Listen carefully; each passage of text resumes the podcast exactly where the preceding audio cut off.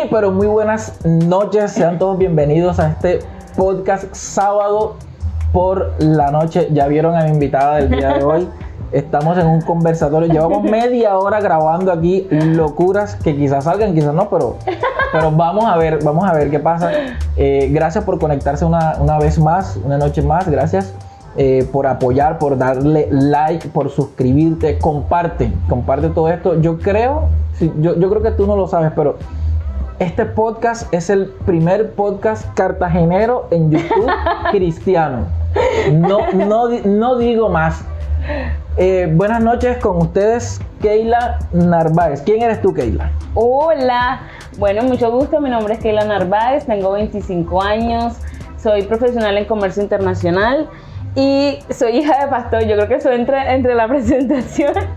Este, no, aquí vengo de sorpresa prácticamente. Eh, mucho gusto, feliz de estar aquí y vamos a ver qué vamos a hablar el día de hoy. Para hoy, el tema de hoy es...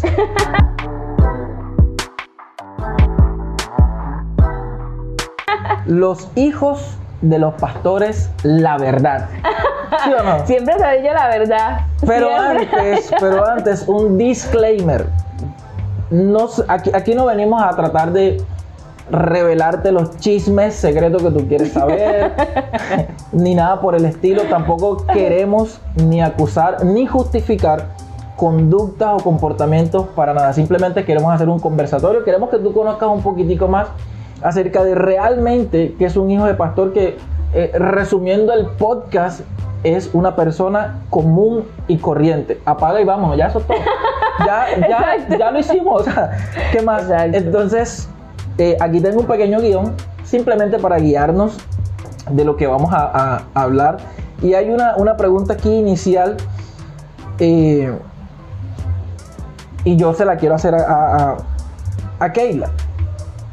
Y es que, como hijo de. O sea, hagamos un, un preámbulo antes, y es que como hijos de pastores muchas veces creemos que, son diferentes, o sea, que son extraterrestres, que tienen, que tienen que comportarse de cierta manera, que tienen que hacer ciertas cosas, que tienen que hablar de cierta manera. Y yo creo que todos esos comportamientos condicionan a los hijos de los pastores, condicionan a, a, cómo comportarse realmente y creo que limita también a la hora de su propio desarrollo. Porque si yo desde pequeño estoy condicionando a una persona que tiene que hacer esto, pero si él no quiere hacerlo, eso va a limitar realmente su desarrollo personal y lo que él quiere hacer. Y inclusive la Biblia lo dice, eh, instruye, instruye al niño en su camino. No está diciendo en mi camino, en el camino, sino en su camino, en su propio camino, en su propio destino, que él pueda encontrar un camino. Entonces, ¿cómo, cómo ¿Cómo es ser una hija de pastor? Yo siempre he dicho que si a mí me hubieran preguntado en el vientre de mi mamá que si hubiera querido ser hija de pastor, yo hubiera dicho que no.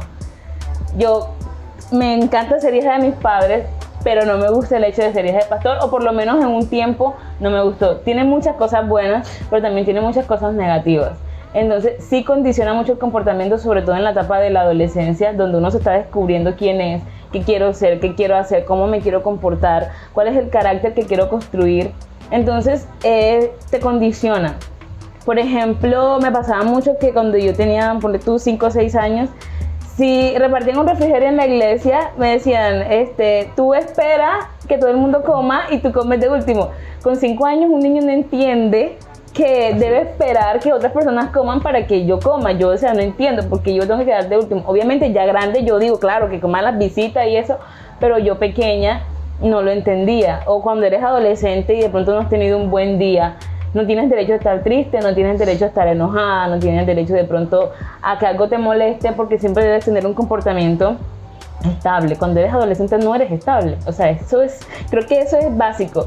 No eres estable y si de pronto eh, estás enojada, no pongas esa cara de enojo porque ¿qué va a decir la gente de tus papás? O quién sabe qué, qué, va a decir la gente de si tus papás te hicieron algo y no. Entonces, ya grande obviamente sí he entendido muchas cosas, he madurado en muchos aspectos, he dejado que esos comentarios pues pasen de largo, pero en la adolescencia sí fue un poquito complicado. Sí, yo creo que sí, muy complicado. Ahora, ahora, tocaste varios aspectos y hay una preguntita aquí. o sea, ¿crees tú o creciste alejada? O, cre- o, sea, o- o tu crecimiento fue un poco extraño o raro por ser diferente, diferente en el sentido de que eras hija de pastor. Y por eso mismo que estabas tocando de que eh, iban a repartir un refrigerio y ella es la hija del pastor, déjala de último. Sí. Pero fíjate, hay algo curioso con eso, porque bueno, en muchos otros contextos como que ese es el hijo del pastor, dale primero. Exacto. ¿Sí me entiendes? Sí, Entonces, claro. O sea, obviamente aquí vamos a, a- a mirar dos puntos o, o- o siempre van a haber dos polos. Así es. Pero bueno, en, en- particularmente en lo tuyo, ¿crees que creciste de una forma extraña dentro del círculo de la iglesia? Obviamente tu crecimiento pues natural, fue normal, pero dentro del círculo de, de la iglesia, ¿crees que, que te trataron diferente por ser hija de pastor? Sí, claro, totalmente. Y yo creo que esos tratos eh, han tenido repercusiones en la persona que soy ahora. Digamos que ahorita soy una persona en buenos aspectos y malos aspectos. Digamos que soy una persona muy reservada con mi vida personal. Eso es una consecuencia del trato que tuve cuando era más niña Claro. dentro de la iglesia. Soy una persona que de pocos amigos, porque siento que todo el mundo está tan pendiente a mí que prefiero tener ciertas personas como alejada de mí. Otra repercusión, eh, no comento mi vida con la gente, no con todo el mundo. Para que una persona entre en confianza conmigo es muy difícil y yo creo que eso son parte de consecuencias de momentos que viví cuando fui niña, adolescente dentro de la iglesia. ¿Por qué? Porque sentí en ese momento que las personas me miraban para ver lo que yo hacía, para ver lo que yo decía, para ver con quién yo andaba. Entonces yo preferí hacer un cerco y decir, ciertas personas no van a entrar en mi vida. Entonces creo que muchos de, de esos tratos tuvieron consecuencias incluso en quien soy ahora, 25 Ujú. años después. Ahora, ese, ese concepto, porque a mí siempre, yo, yo desde muy pequeño estuve en la iglesia y obviamente siempre estuve como en, en el ámbito del, del servicio, siempre en la música, con gente, con, con líderes y pastores y todo el tema. Y siempre conocí a los hijos de los pastores. y, y pues mis amigos de la infancia eran hijos de pastores. Ok. Y mucha gente siempre espera que los hijos de los pastores, entre comillas, sean los mejores, del, son los mejores miembros.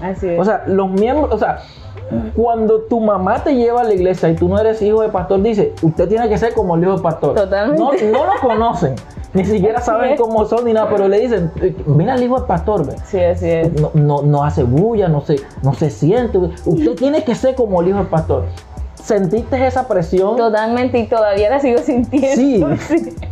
Todavía uno tiene que saber dónde pisa y cómo pisa.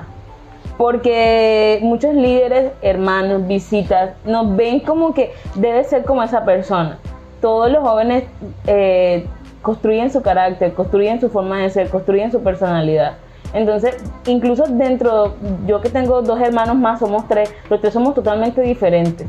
Ahora que se deja por una persona que no vive con nosotros. Claro. Entonces, sí lo he vivido mucho. Por ejemplo, este, comentarios. Eh, yo creo que mi hija sea como tú y yo, no, no, Y ella tú tiene que ser no. como ella quiera ser. Eh, mi- quiero que mi hija logre lo que tú has logrado. Cosas así. Entonces, tiene uno que saber cómo pisa. Porque uno siente que lo están mirando. Ok, todo el mundo te quiere poner de ejemplo, Ajá. pero realmente tú quieres ser ese ejemplo, o sea, hablando ge- generalmente, porque en el sentido que, por ejemplo, a veces en, en mi iglesia, muchísimo tiempo antes, eh, muchísimo, muchísimo, cuando yo estaba pequeño, eh, ir al cine era pecado.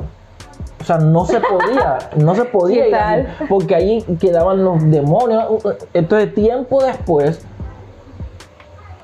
dijeron, vamos a hacer servicios en los cines. Entonces, eso, eso en mí causó un cortocircuito porque yo decía, ¿es pecado o no es pecado? O sea, ¿puedo ir a cine o no puedo ir a cine? O sea, háblenme claro, ¿sí o no?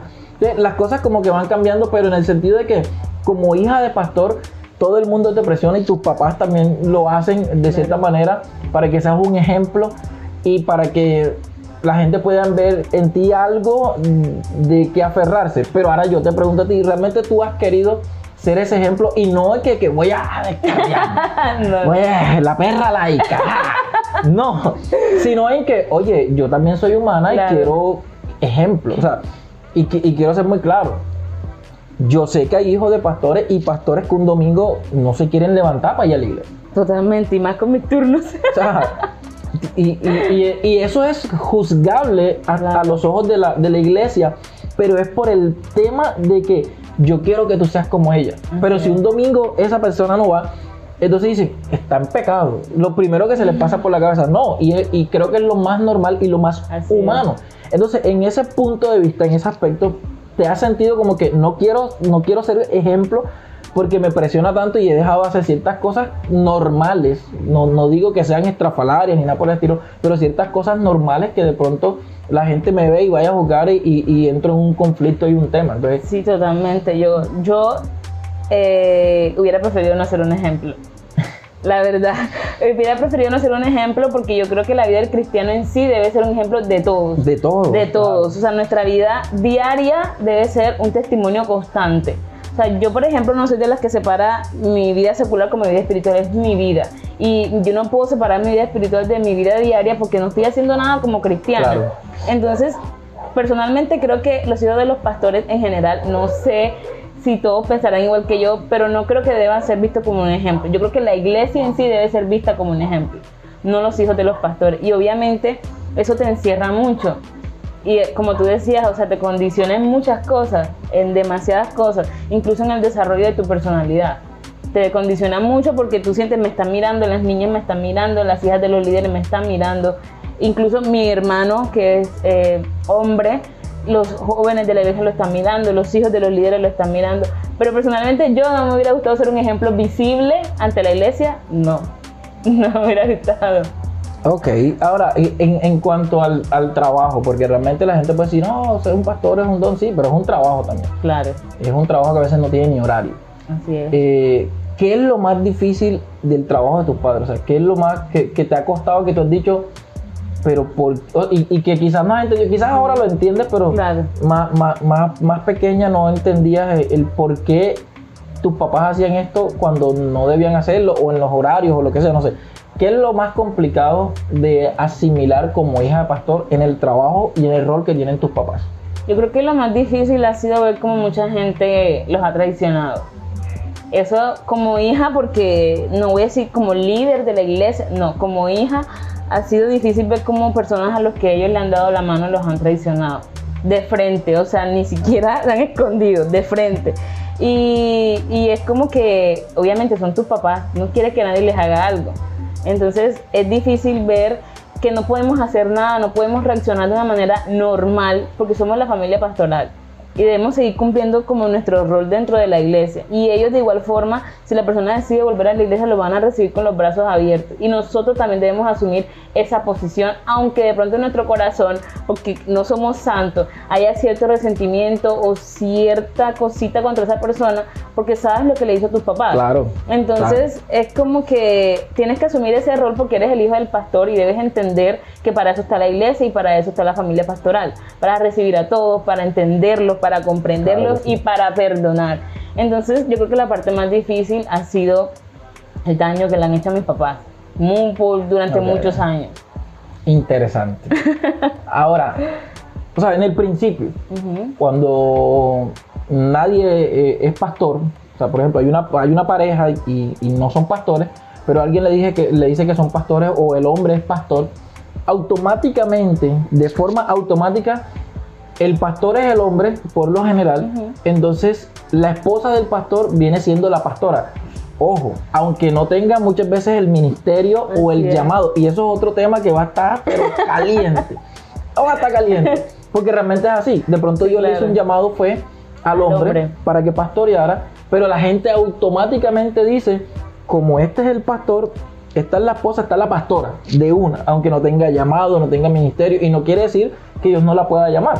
Eso, eso es totalmente válido en, en un tiempo, pero el llamado principal o, o en, o en la primera instancia se le hizo al hombre.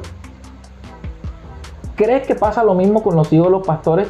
Porque lo que se está viendo ahorita desde hace muchas décadas es que están los pastores grandes, los principales, pero los hijos en algún momento suben a reemplazar a sus papás o a ser copastores o, o- o todo ese tema. Ok. ¿Qué piensas tú de eso? ¿Que, que debe ser como lo natural o, el, o el- o el relevo natural de, de- de- de los hijos de los pastores? No estoy hablando en tu caso, estoy hablando en general. Ok. Eh, sé que hay gente que va a decir, aleluya, gloria a Dios, porque yo soy, mi papá es pastor y yo voy para adelante también, pero hay otra gente que quizás piense diferente. Entonces, ¿Qué piensas tú de ese tema? Yo creo que lo natural es el llamado de Dios. Ujú. Independientemente si eres hijo de pastor, para mí personalmente lo natural es el llamado de Dios. Si tú no tienes llamado, puedes ser hijo hasta de un apóstol, de un profeta, pero si no tienes el llamado, mejor que no asumas un rol que obviamente Dios nos va a respaldar porque Dios no nos va a dejar en vergüenza, pero de pronto no vamos a tener esa, ese toque especial que tiene un pastor que tiene un llamado real de parte de Dios.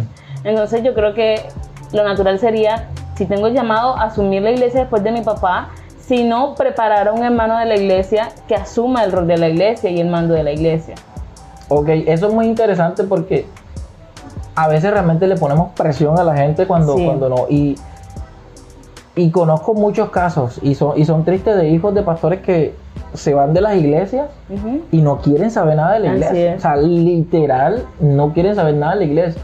No sé si, no, no sé realmente cuál es el, el- el punto, pero quizás los presionan por, por, por muchas partes, o quizás, no sé, como tú mencionabas, las Sí. traiciones a sus papás, y, y- y el pastor ahí como que, bueno, ven, mijo, yo te, yo te recibo, porque como que, como que, ¿cómo te vas a recibir si ese man te hizo esto, te hizo lo otro, si esta es. vieja formó un chisme y una cosa? Y está ahí todavía. Entonces, como que todas esas cosas afectan.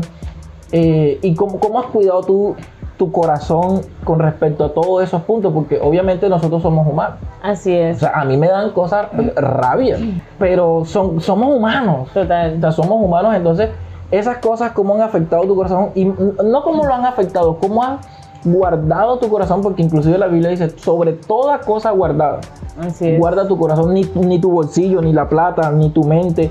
Sobre toda cosa guardada, guarda tu corazón. ¿Cómo has guardado tu corazón en medio de tantas cosas y por tantos años que llevan de, de- de ministerio con tus padres y todo ese tema? Bueno, mira, te, te cuento algo. Cuando yo tenía como dos o tres años, yo no quería ir a la iglesia. Yo no quería. O Era, sea, era la oveja negra. yo, para mí era fatal ir a la iglesia porque había recibido de pronto este, por parte de algunas personas muchos tratos que yo en mi adolescencia los sentí como cruel. Yo decía, no quiero estar en ese lugar porque en ese lugar no me siento bien, a pesar de que ir a la casa de Dios. Yo llegaba enojada a la iglesia porque estaba en la iglesia. Yo creo que mi mamá lo puede confirmar. Yo llegaba me sentaba enojadísima. Pero te puedo ser sincera, mi corazón lo he sanado en unos años para acá. Cuando ya uno empieza como a ser un poco más adulto, un poco más maduro, uno dice como que no vale la pena, este, no vale la pena guardar ese tipo de cosas en tu corazón. Al final tú sabes quién eres, al final tú sabes lo que, lo que pasó. Entonces, por ejemplo, guardé mucho resentimiento durante mucho tiempo contra personas en específico, te lo puedo decir, eh, no los quería ni ver, si los veía prefería cambiar de calle, sí, o sea, era una cosa impresionante porque yo sabía que habían lastimado a mis papás. Entonces, eh, un tiempo para acá entendí muchas cosas y es que quienes estaban mal de pronto no era yo. Obviamente me habían hecho un daño y yo como hija de Dios tenía que aprender a soltar, tenía que aprender a perdonar, tenía que aprender a olvidar y que Dios se encargara de eso. Y he visto la respuesta de Dios en cada situación que se presenta en la iglesia. Te lo puedo asegurar, he visto la respuesta de Dios, lo he comentado con mis papás, les he dicho, es impresionante que Dios no se queda con nada. Dios no se queda con absolutamente nada. Eh, lo he sanado con mucha oración, diciéndole a Dios, te entrego todo odio, resentimiento, dolor, rabia, porque realmente quien está haciendo el daño era yo, cargando esas cosas que no eran agradables delante de Dios. Entonces yo era la que me estaba haciendo ese daño al no perdonar, al no olvidar. Entonces empecé a soltar y a madurar en muchos aspectos de mi vida que si escucho algún comentario o pasa alguna situación, como que simplemente dejar pasar y continuar y ya, es todo lo que he podido hacer con mucha oración. Eso sí, no ha sido que una oración una dos, eso ha sido por mucho. 40 No voy a mentir, días. es, es muy difícil pelear contra la carne y sobre todo contra los sentimientos, contra las emociones, es Claro. muy, muy difícil. Entonces, no sí que no, que ayer, no, mucho tiempo orando, entregándole a Dios y como que Dios poniéndome de prueba, vamos a ver si ya en serio lo superaste. Y como que así ha sido, pero no ha sido fácil, pero lo logré, lo logré. Ok, bien. La pregunta del millón. Ajá. La pregunta que, que todos están aquí para saber esa pregunta. ¿Tus papás se roban los diezmos? no me roban los tiempos. No me roban los tiempos. No, no, seamos, seamos Mira que, mira que ¿Se en lo el roban o colegio no se lo no se roba. En el colegio me, se- me hicieron mucho bullying por eso. Porque a mí nunca me ha dado pena decir Claro. que mis papás son pastores. Claro. Bueno, y uno también inocente, uno pelado, uno dice, sí, mis papás son pastores, todo feliz. Pero sí me molestaba mucho, incluso en mi trabajo lo he vivido mucho. Y yo lo único que les digo, no sé, perdón, no sé, esto no se escucha muy santo, ¿se la roban a ti o te la roban a mí? yo sí les digo, vengan acá, si se la roban al final, se me la están robando a mí, ¿verdad? Claro. Pero he, he- he- he tomado la decisión como de tomar todo muy chistoso. De, de como que, ajá, cuando tú conoces la palabra, tú sabes las promesas que hay detrás de un diezmo. Entonces, he he como que asumido la situación como de manera muy jocosa. Ven acá, tu plato es la mía. O sea, al final de cuentas. Pero sí me hicieron mucho bullying en mi trabajo y en el colegio por porque mi papá se robó los diezmos. Este, eso es un tema ah, o sea, controversial y no sé qué. Pero yo pongo un simple eje- ejemplo y quizás, quizás lo pueda tocar en, en- en otro episodio de podcast, quizás no, porque ah, eh, es como algo cliché. Pero realmente eh, la gente este, se molesta mucho cuando, ah, el pastor vive de, de- de- de lo- de los fieles y tal. Sí. Y yo me pregunto, ¿de quiénes viven los concejales, Así los es. políticos, el presidente, de tu plata y de mi plata? Así es. O sea, y, y, y, para más rabia, se la roban pero fuerte, miles de millones.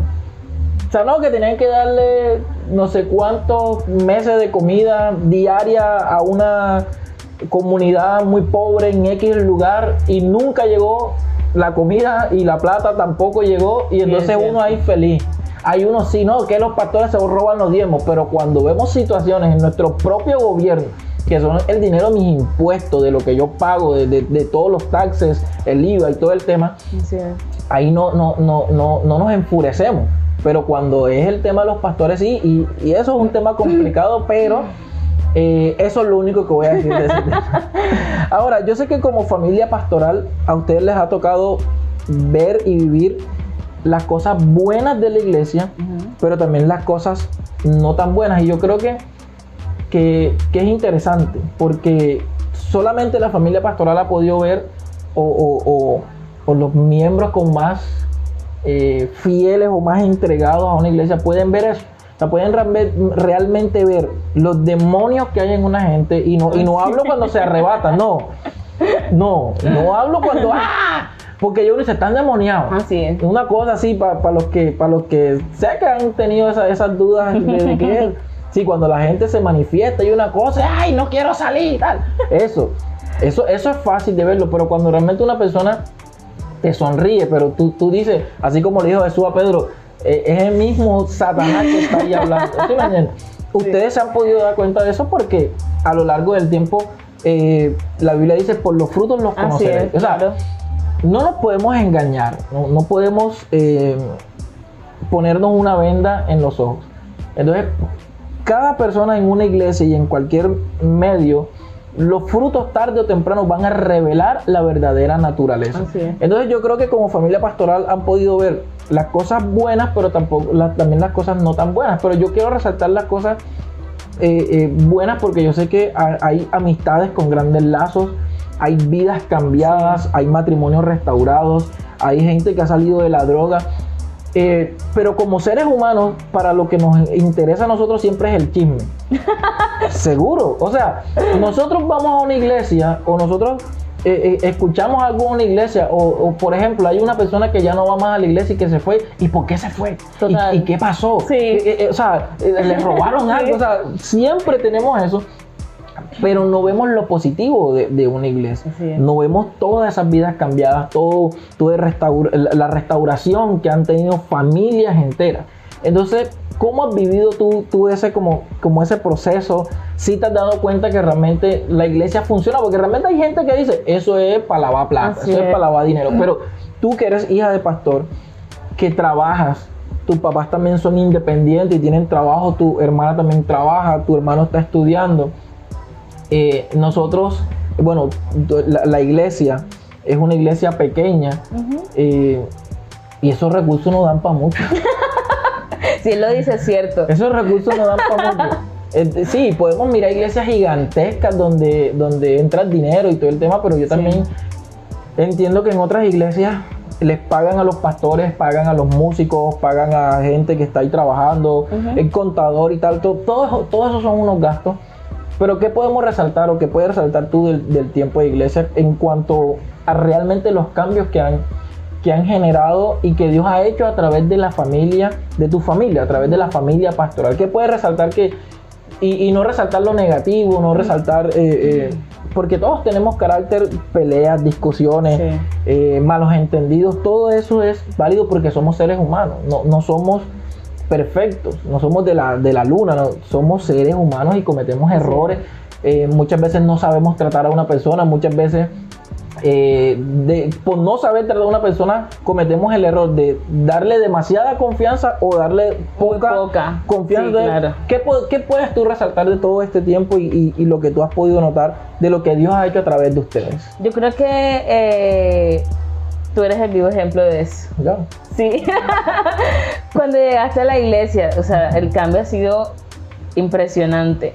Y no solamente tú, muchas personas, si lo tiene algo, y es que si lo cuando llega la gente, la gente consigue trabajo, la gente se engorda, la gente se pone como más bonito. Entonces, nosotros, aunque no parezca, sí estamos muy observamos la vida de, la, de, cada persona, de cómo ha cambiado, de cómo ha evolucionado para bien, de cómo incluso físicamente se ve como una especie de, de, de, como si se viera más joven, más bonito, más limpio, consiguen trabajo, reciben bendiciones. Entonces, eh, desde ese punto yo creo que, que, mis papás como pastores han hecho un excelente trabajo porque siempre han inculcado en la iglesia como ese espíritu de salir adelante, de esforzarse, de ser valiente, de no rendirse, de tener mucha fe en Dios, en que las cosas siempre se van a dar, porque la vida espiritual es completa.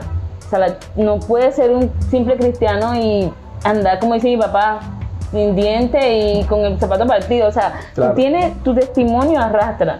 Todo, toda tu vida debe arrastrar. Entonces, eso es como nuestra base principal en la iglesia y la gente se ha apropiado de eso. En muchos hermanos los he visto. Y el que realmente no hace porque no quiere. Porque lo he visto y lo he visto en ti. Entonces lo he visto en mucho, lo he visto en tu esposa, lo he visto en tus hijas y, y se nota, o sea, se nota, se nota realmente el cambio. Y esa parte es como la base principal de la iglesia. El cambio eh, increíble de, cada hermano que llega, cada visita, es impresionante. Ok, bueno, gracias a Keila por estar aquí en este episodio de podcast sábado por la noche. No te pierdas los, los siguientes episodios que van a estar calientes. Pero queremos despedirla con una pregunta. ¿Cuántos novios has tenido? Ay, Chao, nos vemos.